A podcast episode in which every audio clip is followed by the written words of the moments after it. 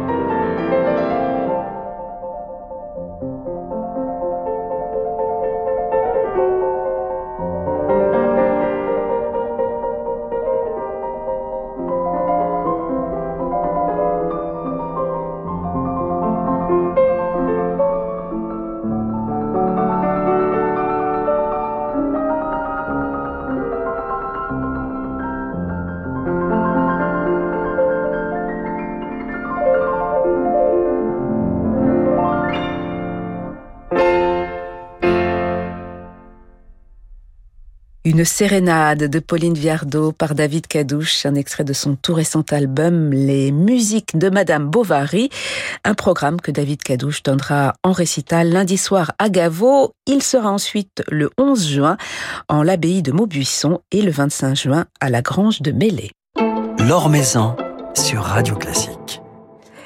L'Orchestre national d'Auvergne fête son 40e anniversaire et à cette occasion, nous passerons ce soir un petit moment avec deux musiciens, deux violonistes qui ont construit et continuent à construire son histoire. Guillaume Chilem et Amaury Cueto qui sont donc avec nous à distance ce soir. Bonsoir à tous les deux. Bonsoir. Alors, Amaury Cueto, vous avez été euh, violon solo de l'orchestre entre 2008 et 2012, c'est ça, ce sont les bonnes dates? Absolument. Guillaume Chilem, vous occupez ce poste depuis 2017, c'est cela? À peu près, 16, de fin 16, oui. Voilà, fin de l'année 2016. Euh, alors, comment définir votre rôle, euh, le rôle de violon solo au sein d'un orchestre de chambre en particulier, Guillaume? Il y a la notion de musique de chambre qui est, il me semble, euh, extrêmement présente dans un dans un, un, ensemble comme celui de l'orchestre d'Auvergne. Et donc, euh, oui, je me je me définis comme collègue d'un ensemble de musique de chambre, avec effectivement un peu plus de responsabilité dans certaines euh, séries où il n'y a pas de chef d'orchestre au centre du groupe. Et donc, il y a plus d'échanges, encore plus d'échanges. Et là, je suis peut-être un tout petit peu plus sollicité pour faire travailler l'orchestre pendant les répétitions. Et vous, Amaury Cueto, qui avez été également soliste d'un grand orchestre symphonique, euh, qu'est-ce que cela change? C'est vrai que c'est un cadre assez extraordinaire d'être euh, dans un orchestre de chambre. C'est des souvenirs euh, assez merveilleux que j'ai. C'est d'abord une famille. Ça a été l'esprit dans lequel cet orchestre a été créé, euh, euh, donc je fais ses 40 ans, donc si mes comptes sont bons, ça devrait faire 82, et qui a toujours perduré. Et c'est vrai que, bon, évidemment, le, rôle de violon solo est là pour, euh, quelque part, accélérer le processus et, unifier des intentions musicales et savoir dans quelle direction on va. Mais il y a un, collectif qui est assez extraordinaire et qui est très investi parce que la, notion de musique de chambre, comme le disait Guillaume, est vraiment primordiale. Donc c'est quelque chose qui nous, euh, voilà, qui nous réunit autour d'un projet euh, assez extraordinaire. Et est-ce de cette expérience au sein de, de l'Orchestre d'Auvergne euh, qu'est née votre vocation de quartettiste, puisque vous êtes aujourd'hui, depuis plusieurs années, premier violon du Quatuor Modigliani Est-ce que cela vient de, de l'Orchestre d'Auvergne? Oui, quelque part, c'est un travail assez assez similaire où l'effectif est suffisamment réduit pour se permettre d'aller dans le détail, d'aller chercher. On est beaucoup évidemment dans les dans les cordes euh, avec ce, travail d'unité, d'ensemble, d'attaque. Donc il y a beaucoup de, similitudes et effectivement euh, il y a peut-être eu euh, une graine de planter pour que plus tard je, je me dirige vers le quatuor.